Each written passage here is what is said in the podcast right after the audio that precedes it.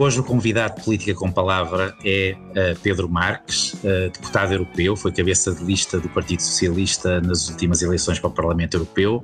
Uh, enfim, o país achava que ele seria comissário, o comissário, foi o comissário indigitado pelo primeiro-ministro António Costa, mas enfim, a vida acaba por ser, ter sempre mais imaginação do que qualquer ficção e eu, enfim, de vez em quando navego nos dois, no universo ficcional e no universo real, e, e, e sei bem isso, e, e, o Dr. Pedro Marques também. Muito bem-vindo, é um prazer estar, estar consigo e falarmos aqui um bocadinho. E falarmos, eu, eu proponho que, que se comece por uma, por uma pela, pela atualidade. O Dr. Pedro Marques nos últimos dias tem falado aqui e tem, tem proposto uh, aqui uma, uma, uma ideia que é uma ideia que não é absolutamente nova, enfim, é uma ideia que eu diria até muito americana, é a, a, a possibilidade da União Europeia entregar cheques a cidadãos europeus. No fundo, fala-se muito da capitalização das empresas e aqui, de alguma maneira, é uma capitalização das famílias que está, que está em causa. É isto? É verdade, Luís, e, e, e de facto um, achei por bem nesta fase em que estamos a começar a levar para o terreno a resposta europeia à crise, e diria boas razões, uh, provavelmente aqui a semana estaremos outra vez a falar deste tema, porque provavelmente o plano português será um dos primeiros, o plano de recuperação será um dos primeiros a ser aprovado pela União Europeia. Um, e nessa altura começaremos a implementar esse plano de recuperação. Estamos em boas condições, de facto, porque fizemos o trabalho de casa, porque andámos depressa, seremos dos primeiros a poder começar. Mas um, a minha perspectiva é que o, o período de implementação dessa recuperação está corretamente pensado para o médio e longo prazo. Está pensado para uma lógica de recuperação estrutural da economia europeia e de cada um dos países. Exato. A Zuca deve transformar estruturalmente os nossos países e as nossas sociedades. Contudo, eh, do meu ponto de vista, o que falta é exatamente fazer aquilo que os americanos também fizeram, e aliás fizeram primeiro do que a recuperação estrutural, o que até me faz sentido, que foi tratar da parte de emergência. Nós, na Europa, demos autorização aos Estados, através da suspensão das regras fiscais, para, ehm, digamos, gastarem algum dinheiro dos orçamentos nacionais nessa resposta de emergência. Contudo, um, devido, às, digamos, ao impacto nas dívidas públicas, etc. Portanto, a resposta de cada Estado Nacional foi muito inferior à resposta de emergência americana. Só para termos ideia, só com os três cheques entregues pelas duas administrações americanas, Trump e Biden, às famílias, foram entregues tantos recursos às famílias e, portanto, foi posto tanto dinheiro na economia americana, como a Europa vai pôr em toda a sua resposta estrutural de longo prazo, ainda por cima em 5 ou 6 anos. E os americanos já fizeram isso agora. E, portanto, a minha preocupação é que um, quando tiver que começar a, a, a, deixar de ser pago a parte dos salários dos trabalhadores que está a ser paga pelos Estados através dos mecanismos de layoff, as empresas vão ter que decidir com quantos trabalhadores ficam nessa altura nos seus quadros porque nessa altura terão que pagar a totalidade dos salários. Se não tiverem procura suficiente, não vão ficar com todos os trabalhadores nos seus quadros e iniciarão procedimentos de despedimento. Estou absolutamente certo que, infelizmente, isso acontecerá uh, à medida, digamos, que formos regressando à normalidade do funcionamento da economia, em que, em que as empresas não estiverem a funcionar nesta espécie de, de vida assistida, digamos assim, com as linhas de crédito, com todos esses mecanismos e com, de facto, o pagamento de uma parte dos salários. O meu ponto é por isso que agora que temos que começar a preparar essa saída da situação de emergência para uma saída, para uma situação mais normal, até porque agora com as, vacina, as vacinas a economia pode começar a funcionar, devíamos dar aqui um impulso importante à procura, transferindo muito dinheiro de uma vez só para as famílias e garantindo que, sabendo nós que as famílias com pessoas desempregadas, que os idosos, que as famílias com crianças consomem o essencial dos seus rendimentos, gastam o essencial dos seus rendimentos, poderíamos dar um impulso importante à situação dessas famílias, para elas não estarem numa situação tão frágil agora a saída da crise, e ao mesmo tempo garantíamos que as empresas viam procura imediata e nesse sentido provavelmente não despediriam trabalhadores ou não despediriam tantos e até podiam criar mais empregos. No fundo era tornar, no fundo era tornar este, eh, peço, no fundo era tornar este plano de recuperação, plano de recuperação que tem uma, uma meta de médio e longo prazo, um objetivo médio e longo prazo, mas depois uh, ter também aqui uma influência no curto prazo e na economia real. Era, era essa a minha ideia. Portanto, é essa a minha ideia que continuo a debater e, e vamos ver. Eu não estou nada convencido que tenhamos visto o fim da construção da resposta europeia a esta crise. O presidente Macron já disse claramente que considera que precisamos de fazer mais. Há membros do Conselho Executivo do Banco Central Europeu a dizer que precisamos provavelmente mais do lado da resposta orçamental. Vale a pena dizer que o Banco Central Europeu tem feito bem o seu papel na parte da política monetária, compara bem com a, com a Fed americana, com o Banco Central americano na resposta monetária, mas de facto a resposta orçamental ainda pode ser vitaminada e, do meu ponto de vista, tem que ser nesta dimensão de emergência. Nós, a nível europeu, porque não temos um orçamento federal, digamos assim, não estamos tão habituados a dar esse tipo de passo e quando utilizamos os fundos europeus, utilizamos mais para estas dimensões estruturais. Mas o meu ponto é que devíamos fazê-lo agora no curto prazo também para a resposta de emergência e não estar apenas a depender dos orçamentos nacionais para essa parte. Como é que acha, como é que, acha que uh, uh, fala um pouco das reações a esta sua proposta, daquilo que tem ouvido, das conversas que tem tido e até com famílias políticas diferentes, uh, o que é que nós podemos esperar? Há possibilidade? Há possibilidade? As respostas à direita têm sido mais difíceis, não o escondo, mas, um, como digo, um, eu acho que nós, à medida que começarmos a implementar os planos de recuperação e à medida que começarmos a retirar os tais apoios de emergência dos orçamentos nacionais, o tal pagamento parcial dos salários, acho que vamos sentir essa necessidade. Acho que nesse momento vamos sentir essa necessidade, ou então, ou então os Estados continuam, prolongam por muito tempo estes pagamentos dos salários e as linhas de crédito, etc. Coisa mas, mas eu acho que se calhar tinha agora a Europa que dar aqui um sinal adicional, um apoio adicional de curto prazo, para os orçamentos nacionais poderem começar a diminuir uh, esse, esse, esse, peso grande que têm das medidas de, no fundo, de manterem vida assistida às empresas, não é? Uhum. Há aqui uma, uma, enfim, uma ligação imediatamente, eh, enfim, quem, eh, tem, quem tem uma análise sobre a, sobre a atualidade e acompanha uma maneira distraída à atualidade, associa este tipo de cheques, este tipo de apoios às famílias, e nós estamos a falar aqui, se bem perseguir a sua proposta, estamos a falar de não a todos os europeus, portanto, europeus que estão no desemprego, europeus que têm filhos e idosos, nomeadamente esta, estas três uh, faixas.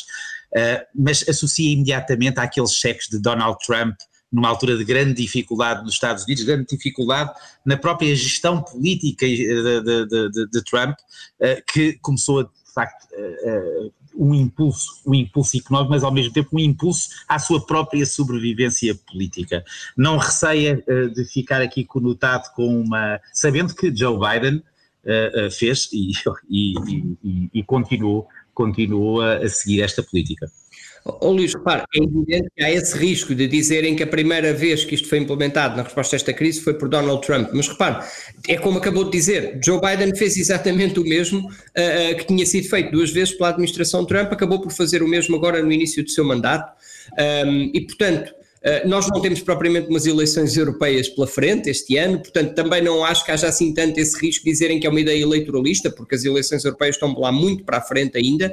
É mesmo uma ideia de resposta económica correta, que considero que, independentemente da forma eleitoralista como foi aproveitada por Donald Trump e nesse sentido inadequada, a resposta económica que estava por trás estava correta. Não foi sequer só nos Estados Unidos que isso foi feito, uh, foi feito em sítios como a Austrália, por exemplo. Portanto, este tipo de resposta de emergência tem que ser dada, deve ser dada na fase em que queiramos deixar de assistir tantas empresas, digamos assim, através do pagamento de salários. E, portanto, é agora uma escolha política que terá que ser feita na Europa, ou prolongar prolongamos este tipo de mecanismo de assistência que temos agora, com um impacto muito longo prazo nas dívidas públicas, ou damos aqui um impulso europeu significativo uh, uh, na resposta de curto prazo. Podemos ter certamente as duas possibilidades. Uh, vamos ver, vamos ver como é que a Europa reage. Como digo, é claro que à direita, nas famílias europeias, à direita a reação foi mais, foi mais difícil. nós agora vamos ter também a cimeira com o presidente Biden. Vai ser uma boa oportunidade para a Europa discutir um pouco com os Estados Unidos a resposta a esta crise nas dimensões de saúde, na questão das vacinas, etc., mas também discutir a questão económica e da resposta económica, onde de facto os resultados dos americanos são muito melhores que os europeus. Não só aquilo que foi a, a situação em 2020 foi muito menos gravosa nos Estados Unidos, como as perspectivas de crescimento para 2021 são muito maiores nos Estados Unidos, de uma recuperação económica mais rápida do que a europeia. Há aqui uma, uma nos últimos, nas últimas semanas, nos últimos eh, meses, uh, o Dr. Pedro Marcos tem tido uma atividade uh, quase de, de, de ideólogo de uma nova de uma nova Europa capaz de dar passos em, em, em, relação àquilo que é uma ideia de futuro muito concreta. Enfim, há uma segunda ideia que gostava de discutir e gostava de ouvir, que é uma ideia provavelmente que vai gerar aqui uma enorme polémica e reações aqui no nosso, aqui no, no nosso país em relação àquilo que é a política doméstica e que tem a ver aqui com uma defesa uh, do fim da limitação de 3% um, uh, em, em, relação, em relação à limitação do déficit a 3%, de deixar de existir este teto. Uh, Porquê é que o defende? Eu, vamos ver, para clarificar, a minha proposta não é tanto, um, e já me colocaram essa questão no momento, eu não estou a falar de defender o, o, o, fim de existência de regras orçamentais, nomeadamente quanto ao déficit. O que eu digo é, as regras orçamentais existentes são, estão velhas do meu ponto de vista.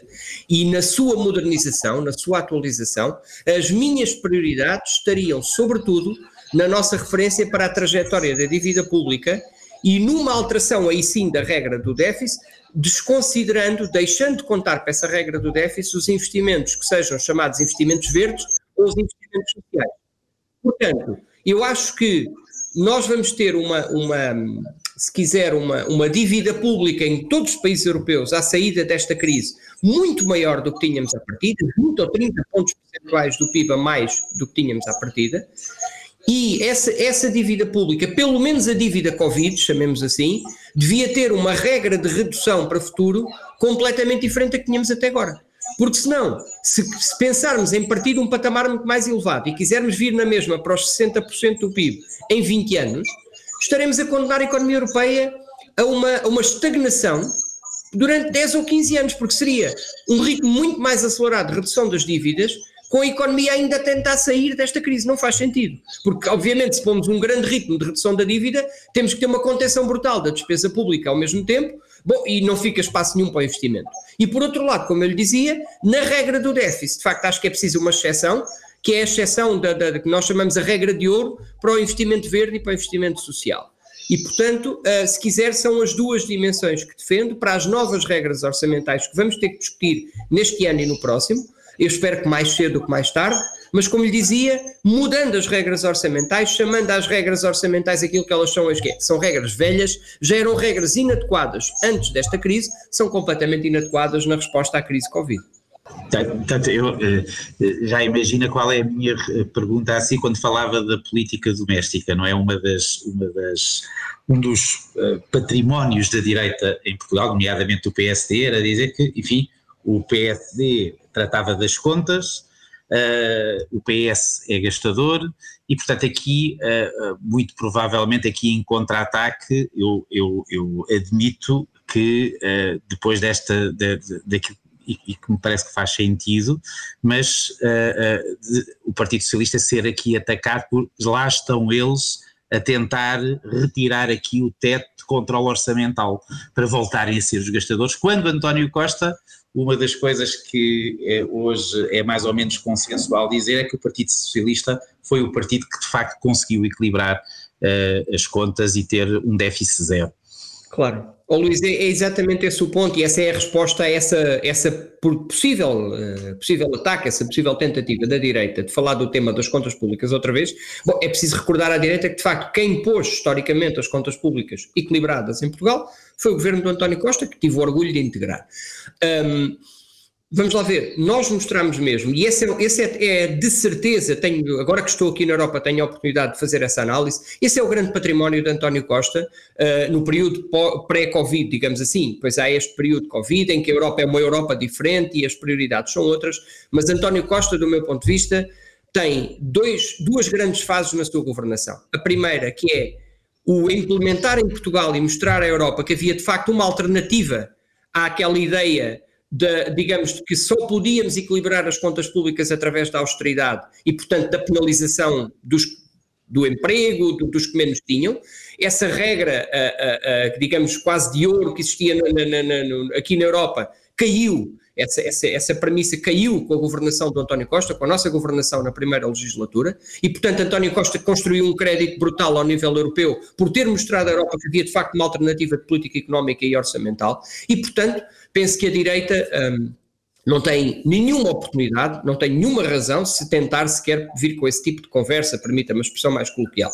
Pois, de facto, há a segunda parte, há a segunda fase da governação de António Costa, que é a resposta a esta crise Covid, e é aí que eu argumento que nós, em Portugal e na Europa outra vez, temos que ter uma, uma forma de encarar a crise diferente, e devo-lhe dizer que, em particular no que refere ao tratamento daquilo que eu há pouco chamei a dívida Covid, para simplificar, o aumento de dívida que aconteceu por causa da resposta à crise Covid, eu espero uma boa resposta, mesmo de uma parte da direita europeia. Certamente dos liberais, eh, Macron estará certamente nesta, nesta linha, de uma, de uma resposta que não, que não bloqueie completamente a recuperação e o crescimento da economia e do emprego no futuro, mas mesmo do lado do PPE admite que para para a dívida Covid possa haver um consenso para um tratamento diferente fundo, dessa, dessa, dívida no futuro. No fundo, criarmos aqui uh, algumas, algumas, algumas exceções, não é? Quando falamos da dívida Covid, quando falamos da transição, da, da, da, do grande desafio de uma transição climática, de, da descarbonização, de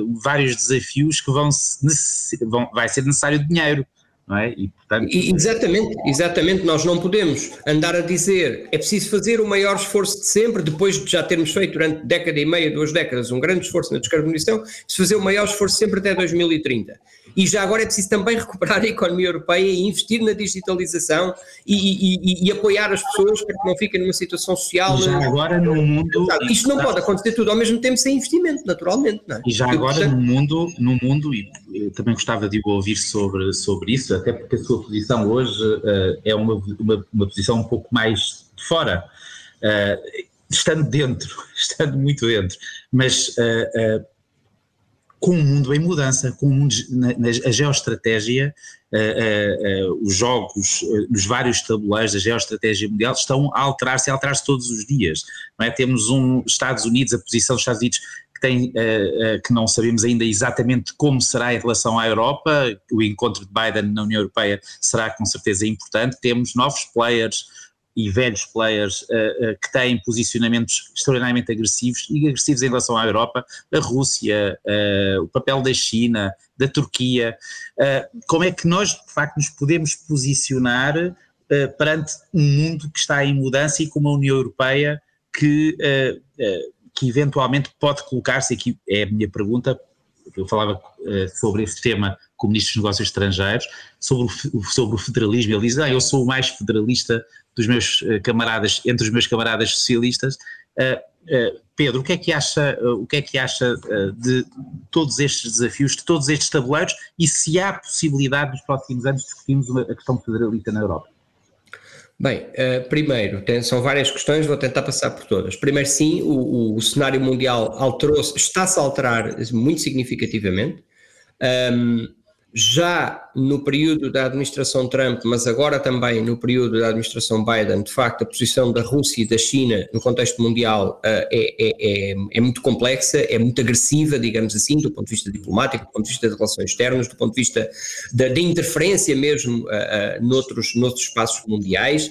E, portanto, há aqui, uma, há aqui uma, um posicionamento muito pouco, muito pouco de abertura, digamos, da parte destes dois grandes blocos mundiais. Ao mesmo tempo, os Estados Unidos, e essa é a boa notícia da administração Biden, regressam ao multilateralismo, dão todos os sinais de regresso ao multilateralismo, dão todos os sinais de regresso à cena mundial, digamos assim, e à, e à, e à política externa, de facto, e não ao isolacionismo como tínhamos na administração Trump, cada vez maior. E, portanto, e por outro lado, uma agenda muito progressista do presidente Biden, que eu quero, aliás, destacar, uma agenda que é até em vários aspectos, é quase uma ultrapassagem à esquerda em relação à Europa, desta, desta governação democrata, desta, desta governação Biden. E, portanto, nesse sentido, ainda agora com o exemplo que tivemos do acordo no G7 relativamente à tributação dos multinacionais, por exemplo, em que a Europa vinha liderando esse processo, mas no final foram os Estados Unidos a puxar, com a administração Biden, a puxar para o acordo que acabámos por alcançar. Portanto, um regresso dos Estados Unidos ao multilateralismo, um regresso dos Estados Unidos a um processo global de desenvolvimento, mas ao mesmo tempo uma confrontação muito forte com a Rússia e com a China, que dão sinais de cada vez maior hostilidade. Uma Europa que não é bem tratada no meio desse processo, porque tem dificuldades, como sabemos, do lado da política externa, desde logo pelas questões de unanimidade um, nessa, nessa questão da política externa, e portanto isso pode levar-nos ao debate sobre o futuro da Europa e sobre a necessidade de alterar alguns dos mecanismos de decisão a esse nível, uh, mas uma Europa que eu dizia que tem que continuar a conseguir afirmar-se no mundo da forma que sempre se afirmou, como uma grande potência económica e de comércio. Porque a Europa, como tem dificuldades na dimensão externa, na, na dimensão clássica, digamos, de política externa, nas relações uh, diplomáticas, por esses problemas de não se conseguir apresentar como uma voz única nos grandes tabuleiros e não ter uma política de defesa significativa, etc., uh, eh, então a Europa, pelo menos, tem que continuar a fazer valer o seu poderio, que é um poderio económico e um poderio no contexto do comércio mundial. E aí, com oportunidades de a confrontação dos, com os Estados Unidos ter, ter, ter acalmado significativamente também nessa frente e a Europa e os Estados Unidos poderem outra vez vir a, vir a digamos, a, a, a ter um papel importante na, na, na, dimensão das relações económicas mundiais. Mas a Europa tem de facto essa, essa, essa, essa perplexidade, essa dificuldade de não se conseguir apresentar unida sistematicamente na frente, na frente externa uh, e depois ter, ter, ter reveses importantes. Um, se a Europa está preparada para discutir a evolução para o federalismo, ou certamente se isso poderá acontecer nos próximos anos, eu tenho a maior das dúvidas, Luís. Uhum. Acho que, de facto, nós, na dimensão de política externa, temos que nos conseguir apresentar muito mais unidos no futuro, precisaremos, porventura, de explorar todas as possibilidades do Tratado de Lisboa e quem sabe se teremos no futuro de facto que alterar essas possibilidades, as cláusulas passarela, etc., que permitem ultrapassar essa unanimidade em determinados aspectos, mas a Europa tem aqui um problema que eu acho que nós temos que, temos que encarar, que é os europeus neste momento querem é uma resposta à saída da crise Covid. E eu nisso não tenho nenhuma dúvida, que a prioridade das pessoas neste momento é a situação social, é a situação do emprego, é a situação das empresas europeias, as pessoas querem ver uma solução para a questão de saúde ainda, querem as vacinas administradas rapidamente, querem uma resposta também para a questão da vacinação dos países em desenvolvimento, para que o mundo seja de facto solidário para a Europa, a Europa ser parte desse esforço. Portanto, a resposta à situação de saúde e a resposta à situação económica e de emprego é de certeza a prioridade número 1, 2 e 3 destes próximos anos. Claro que podemos fazer e devemos fazer o debate que vamos fazer na chamada Conferência do Futuro da Europa, mas eu acho que alterações institucionais ou de tratados, por exemplo, uh, têm que ser para um período em que tenhamos conseguido regressar à estabilidade económica e social e ainda estamos muito longe disso. E nós vimos bem, a enorme polémica que foi quando se falou das Forças Armadas Europeias, não é? Uh, foi, foi, acabou por não se avançar muito porque o ruído foi, foi enorme, portanto há com certeza muito caminho pela frente. Há aqui uma, e isso tudo muito caminho pela frente, quando uh, percebemos, olhando para, para o futuro muito, uh, muito a, a, médio, curto, médio prazo, as eleições na, em França e as eleições na Alemanha, que podem também determinar aqui algumas alterações uh, na forma como, como, como olhamos para a Europa e como a Europa se vai posicionar. é inimaginável, para mim, para, para si certamente que não será, eu espero que não, e que me explique o que é que poderá acontecer se a Marine Le Pen ganhar as eleições em França. Uhum. Pois, eh, nós já vivemos com essa, com essa ameaça, já vai para dois ciclos eleitorais e agora para o terceiro, na prática, não é? Eh, de facto, felizmente até agora conseguiu-se afastar esse cenário, eh, com, com a eleição acabou por ser sempre de alguém do, do, do, da família democrática europeia, chamemos assim, mesmo que se não da minha família política. Um, é de facto um cenário impensável. Nós temos que continuar a fazer o que nos cabe fazer como democratas europeus, que é entregar soluções para os problemas concretos das pessoas. Por isso lhe disse há pouco que acho que é muito mais importante agora a resposta de emergência à crise, à questão do emprego, à situação social das famílias, porque essa é a melhor forma que me parece que podemos ter de combater os populismos. Uhum. Um, não, não julgo que agora em, afundarmos em, em debates institucionais e de reformas de tratados a meio de uma crise desta dimensão, que está obviamente ainda muito por, por, por resolver nas suas consequências económicas e sociais, pudesse ajudar-nos a combater os populismos. Portanto, espero de facto que não se, for, não se formem condições para uma maioria dessa, dessa extrema-direita de Le Pen, que se vai tentando moderar, que vai tentando dar alguns sinais de europeísmo, etc., para tentar também criar espaço para para, digamos, para, para ter mais, mais simpatia no eleitorado francês, mas espero para de ter, facto... Para ter votos, para ter, para ter votos. Que as pessoas não se deixem enganar e que, e que as eleições resultem novamente na, na, na vitória de, de, algum, de algum presidente do campo democrata europeu e não certamente vindo da extrema-direita. Em relação à Alemanha... Acho que as eleições alemãs, e falou-me também da questão alemã, As eleições alemãs estão ainda pelo caminho, entretanto, antes das eleições francesas. Nas eleições alemãs não se espera, digamos, uma, um choque do tipo que falámos, ou seja, a, extrema-direita alemã não está a ter um crescimento significativo, ainda agora nas eleições regionais recentes, onde havia alguma expectativa de que poderiam ter algum crescimento maior, isso não se confirmou todo, e portanto eh, eu diria que estamos perante uma eleição mais entre os blocos tradicionais de poder alemães, com o acrescento... Com os verdes com os verdes a crescerem significativamente e a poderem ser um player futuro importante, o que também, para a minha família política, também serve de alerta. Nós temos que encontrar forma de, nos partidos socialistas e social-democratas europeus, na nossa família política, evitar a ideia de que agora os verdes e outras formações do mesmo tipo é que representam a esquerda moderna europeia. Isso não é aceitável, não é sequer verdade. Uh, e, portanto, uh, nós, aliás, temos uma agenda verde radical, às vezes em excesso, por exemplo, no caso dos verdes alemães, com proibições uh, inaceitáveis do ponto de vista das liberdades individuais dos cidadãos a virem para cima da mesa. E nós temos que, de facto, continuar a ser capazes, como família política, de dar, por um lado, prioridade absoluta e não ter medo da descarbonização e da digitalização da economia, mas ao mesmo tempo mantendo uma prioridade muito forte à dimensão social e às consequências sociais destas duas transições. E só a nossa família política, só o nosso partido, ao nível europeu, se quiser, os vários partidos europeus da nossa família política, socialista e social-democrata, é que têm esta preocupação tão forte com a dimensão social das transições, as consequências sociais das transições. Muitas, Tem que muitas, ser aí que temos que marcar a nossa vezes, diferença, mas de uma forma moderna. Muitas vezes, eh, às vezes a percepção acaba por determinar a visão que as pessoas têm. E, e portanto, aqui, e aqui no, em Portugal, uh, uh, acredita que isto também tem aqui a ver com um problema de comunicação. O Partido Socialista é assumir que é um partido verde e assumir de uma forma uh, muito clara e isso tornar-se percepcionado pelo conjunto da população, evitando que possa existir uh, à esquerda um, partidos que assumam essa bandeira que é determinante para o futuro. É isto. Vamos lá ver, eu acho que a boa, a boa notícia em Portugal é que o António Costa conseguiu. O António Costa ganhou claramente o centro em Portugal nestes últimos anos, com os extraordinários resultados do lado da economia, do emprego e das contas públicas. Isso parece-me que foi aí que se ganhou o centro, em, eu diria, para este ciclo de governação de uma forma impressionante e faz com que o Rui Rio esteja neste, nesta, nesta, nesta, nesta dificuldade, nesta aproximação à extrema-direita. Rui Rio não tem um espaço para o PSD também porque o PS não lhe pôs as coisas fáceis, porque conseguiu de facto exercer uma atração sobre o centro muito forte. Mas fê-lo ao mesmo tempo a governar à esquerda e a governar com as causas sociais e ambientais. A governação que fizemos do ponto de vista ambiental, só para lembrar, o esforço brutal na área do transporte público foi feito com as medidas que tivemos para o desenvolvimento dos espaços, dos espaços sociais, o desenvolvimento do transporte público. A agenda ambiental desenvolvida pelo Ministro do Ambiente, com o apoio dos fundos europeus ao longo de toda a legislatura. Um, vamos lá ver. O, PS foi capaz de ganhar o centro, mas governando com as causas mais de esquerda, digamos assim, e até com, com, o apoio de partidos à esquerda, ao longo de toda a anterior legislatura. E, portanto, não deixou espaço. Essa governação progressista, essa governação com resultados nas várias frentes, não deixou espaço para esse tipo de crescimento de, de, de partidos que poderiam vir à procura de serem eles os partidos da modernidade.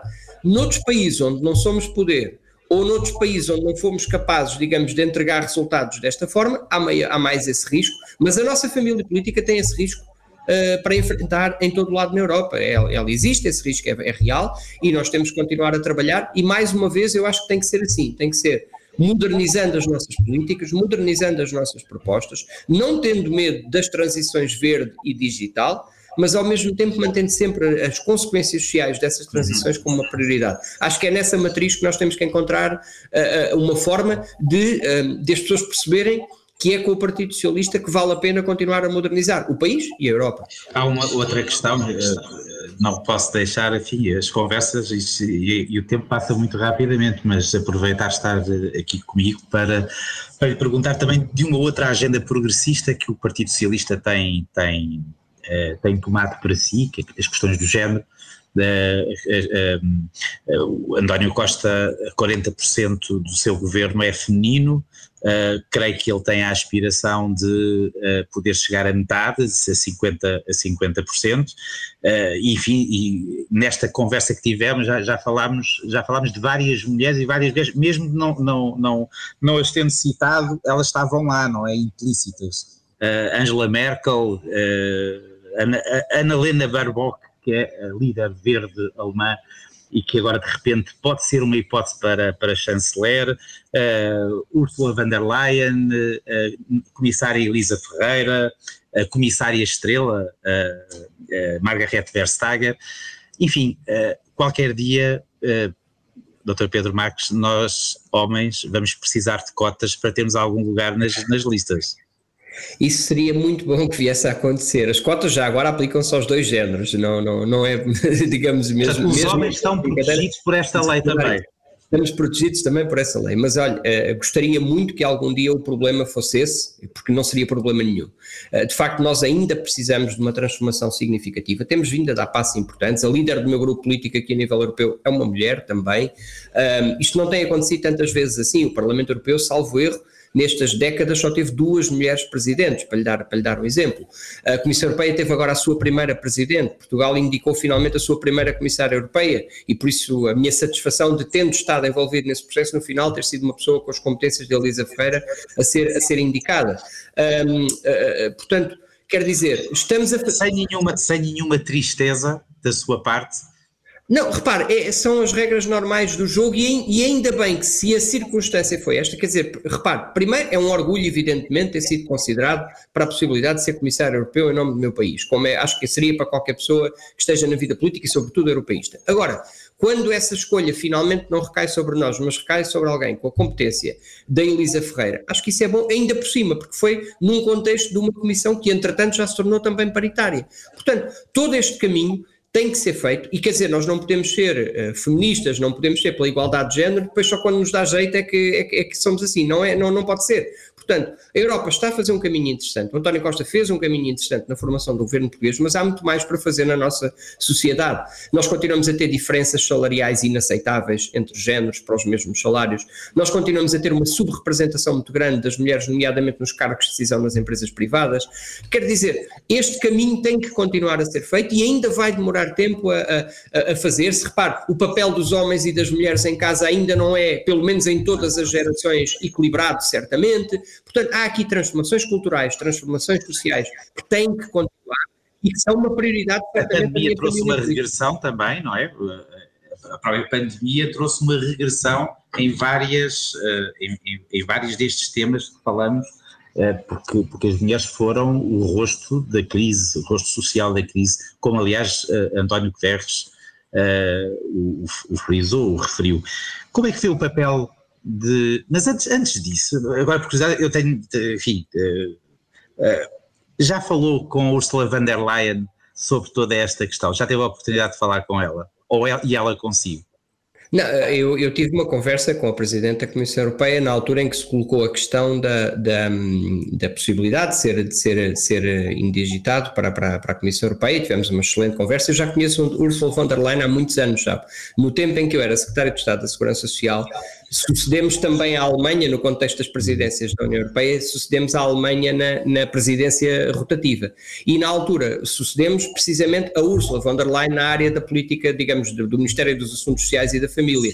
E, portanto, nós acompanhávamos com muito detalhe, eu como Estado de Estado, bem entendido, o trabalho da presidência alemã naquela área, porque iríamos suceder de facto a esse trabalho. E já nessa altura ela era uma política destacada e era uma política já na altura considerada como uma das delfins de, de, de Angela Merkel. E de facto depois tivemos uma conversa muito, muito, muito franca, muito, muito simpática e, e digamos, e muito interessante na altura em que se colocou esta questão da, da possível indigitação para, para, para, a Comissão Europeia.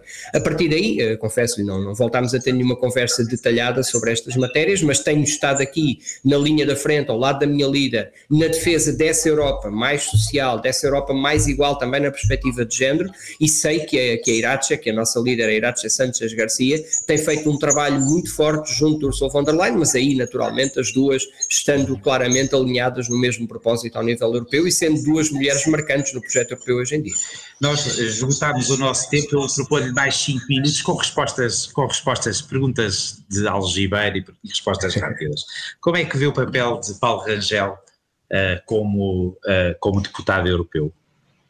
Bem, uh, repare, Paulo Rangel tem sido aqui no Parlamento Europeu essencialmente igual ao que foi na campanha eleitoral. Um, não tenho ouvido nenhuma intervenção construtiva de Paulo Rangel aqui no plenário do Parlamento Europeu. 90% das intervenções são para atacar o governo português ou para atacar algum comissário europeu da minha família política e, portanto, nesse sentido, igual a ele próprio, igual ao que foi na campanha eleitoral, sem nenhum resultados apreciáveis na altura. Acredita que ele tem uma agenda própria que está, e está mais a pensar na política doméstica, a política portuguesa e da sucessão do PSD do que propriamente no, da, na Europa?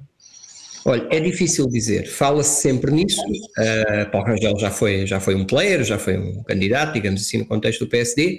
Uh, é possível que tenha, essa, que tenha essa intenção. De facto, passa tanto tempo, aqui no, tanto tempo aqui no Parlamento Europeu a atacar o governo português do PS, que é possível que o queira fazer pelas suas ambições no contexto do, do, do PSD.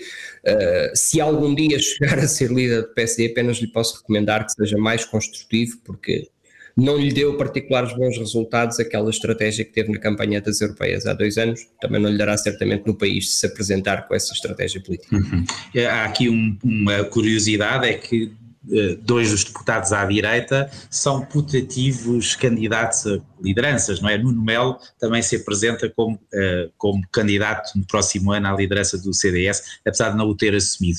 E Nuno Melo, vê alguma, uh, algumas diferenças? É mais construtivo? Não, é a mesma coisa. Infelizmente é a mesma coisa, só que num partido que praticamente não existe hoje em dia em Portugal, não é?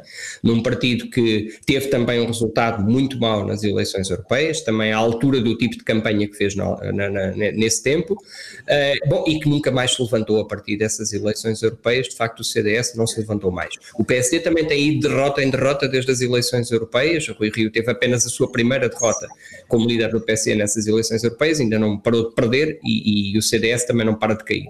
Portanto, olha, a direita, europeia, a direita portuguesa está de facto em crise, essa crise terá começado nessas eleições europeias pelo tipo de campanha que fizeram, mas também pelos bons resultados da governação de António Costa já na altura, e, e, e esperaria que a direita portuguesa se reencontrasse, sobretudo que o alibi, digamos, da, da, da, não fosse a tentativa de reconstruir o seu espaço, não fosse esta, esta aliança e este amor permanente com a extrema-direita, que isso é que este, este, este domingo, este domingo, Luís Marques Mendes, no seu espaço de comentário, falava aqui, não sei, não sei se lhe chegou a Bruxelas, esta informação, não é, de que Marcos Mendes uh, assumiu com alguma convicção que António Costa e o seu timing de saída será 2023, antes das legislativas. Uh, isto é vontade de ver Costa pelas costas?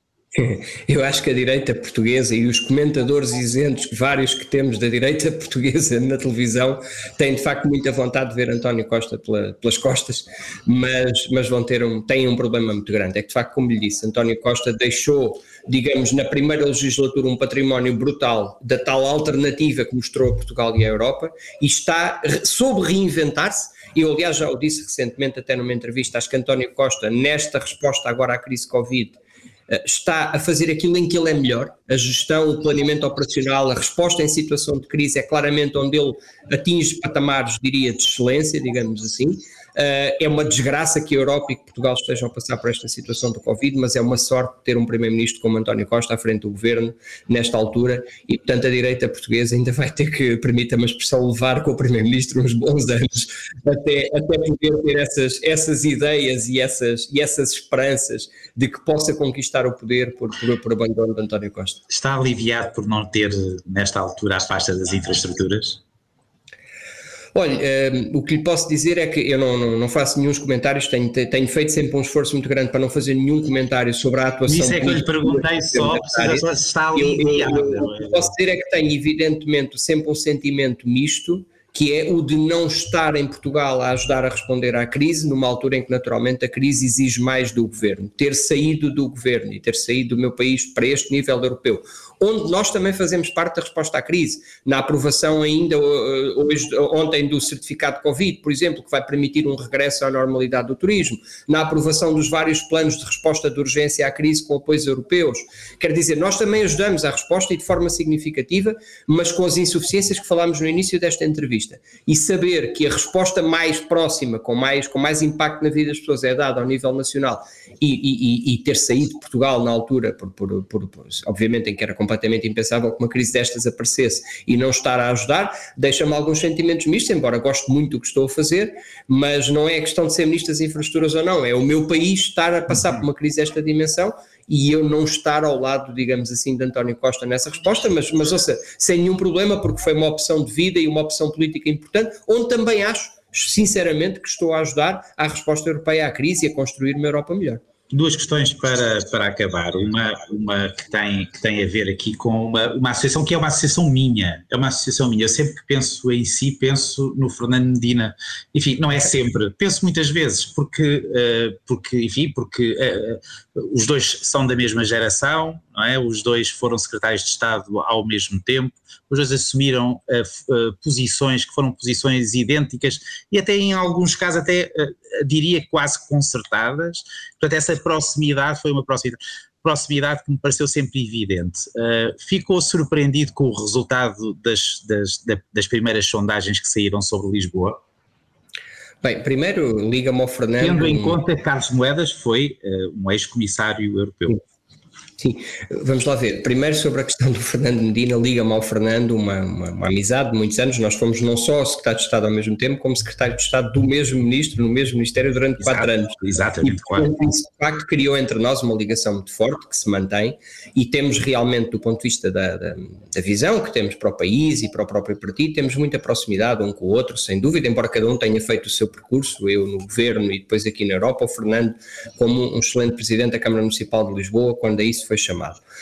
Um, eu não me surpreendo nada o resultado das sondagens, quer dizer, surpreende-me talvez a incapacidade do PSD de apresentar propostas concretas para a modernização da cidade, porque tinha alguma expectativa que o Carlos Moedas, que conheço bem, eh, razoavelmente bem, teria alguma expectativa que o Carlos Moedas conseguisse imprimir esse cunho de modernidade e de apresentar de facto algumas propostas com qualidade para a cidade, não, não tem ainda sido o caso, veremos, mas, mas de facto o Fernando Medina continuou e reforçou um trabalho que vinha do António Costa e da mesma equipa, com com uma dimensão, de, se quiser, de cosmopolitismo da cidade, de transformar a cidade numa cidade ainda mais europeia, de, de, de, e depois de resposta nas dimensões ambientais, desde logo, mas também na resposta social a esta crise, no apoio aos pequenos e microempresários da cidade na resposta a esta crise, a resposta em saúde na cidade, a forma como participou no processo de resposta em saúde na cidade.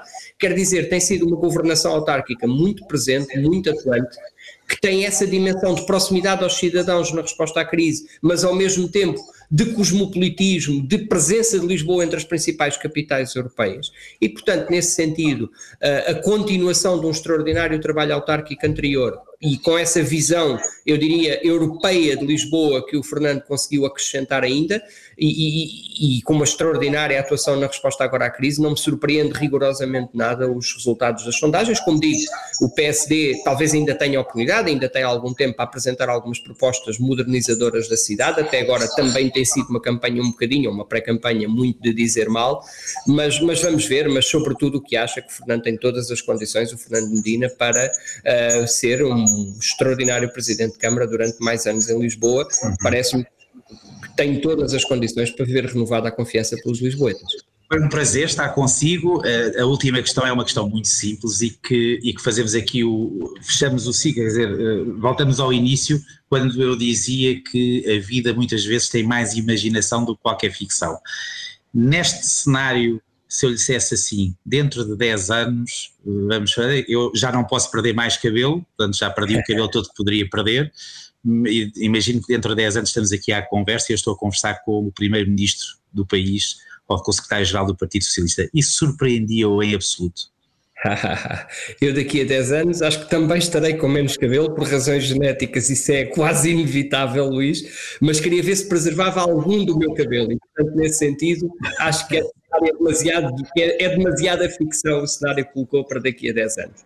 Vejo-me certamente uh, no futuro a continuar a servir o meu país, como tenho feito, mas, mas, mas estou mesmo a gostar muito do que estou a fazer no contexto europeu nesta fase e, portanto, vamos ver o futuro, o futuro que ele nos reserva. Foi um prazer. Muito obrprazer. Muito obrigado. Muito obrigado.